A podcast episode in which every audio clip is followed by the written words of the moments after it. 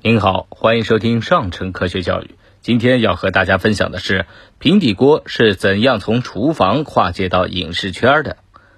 平底锅啊是一种常见的厨具，它锅底扁平，常用于煎、炒食物，能烹调出各式各样的美味佳肴。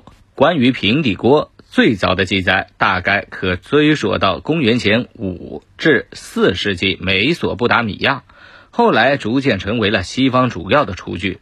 在锻造工艺还不发达的时代，制造平底锅并不容易。它的原材料既要能承受高温，又要易于成型，这大大限制了原材料的选择。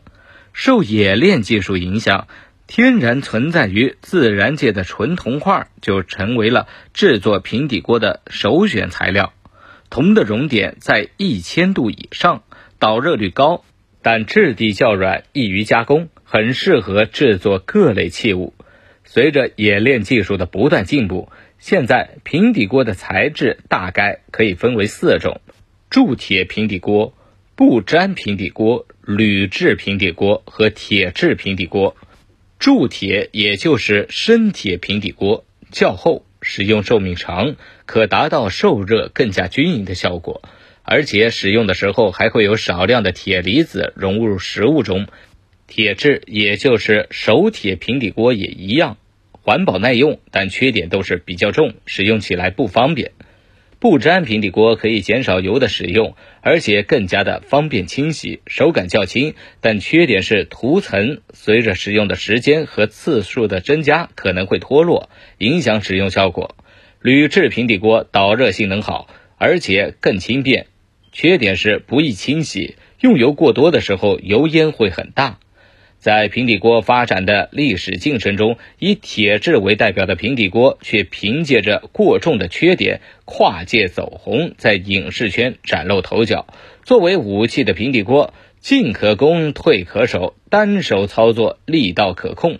虽没有刀具的极高杀伤力，但凭借较大的锅底面积，能够大大增加防御能力。因此，在小规模冲突中，称得上是必备防身利器。基于这种近战武器的属性，拿着平底锅打架被视为一种笑点，在不少动画、喜剧、漫画中充当一种喜闻乐见的搞笑桥段。早在默片时代，表演大师卓别林就在电影《大独裁者》中使用了平底锅。猫和老鼠、汤姆和杰瑞的猫鼠大战中，多次将平底锅作为了打斗工具。在《喜羊羊和灰太狼》中，平底锅成为了红太狼的专属武器。在游戏世界里，平底锅凭借着超强的防御能力，深受玩家们的喜爱，被称为在游戏中最像吃鸡的必备武器。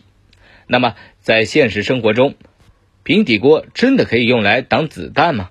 其实啊，与游戏中防御能力相比，现实中的平底锅就是一个普通的厨具。国外还有人专门做了测试，用吃鸡里面各种口径的枪去射击平底锅，想看看到底能不能保自己一命。不过结果当然是被轻松的射爆了。好了，今天的分享就到这儿，我们下期节目再见。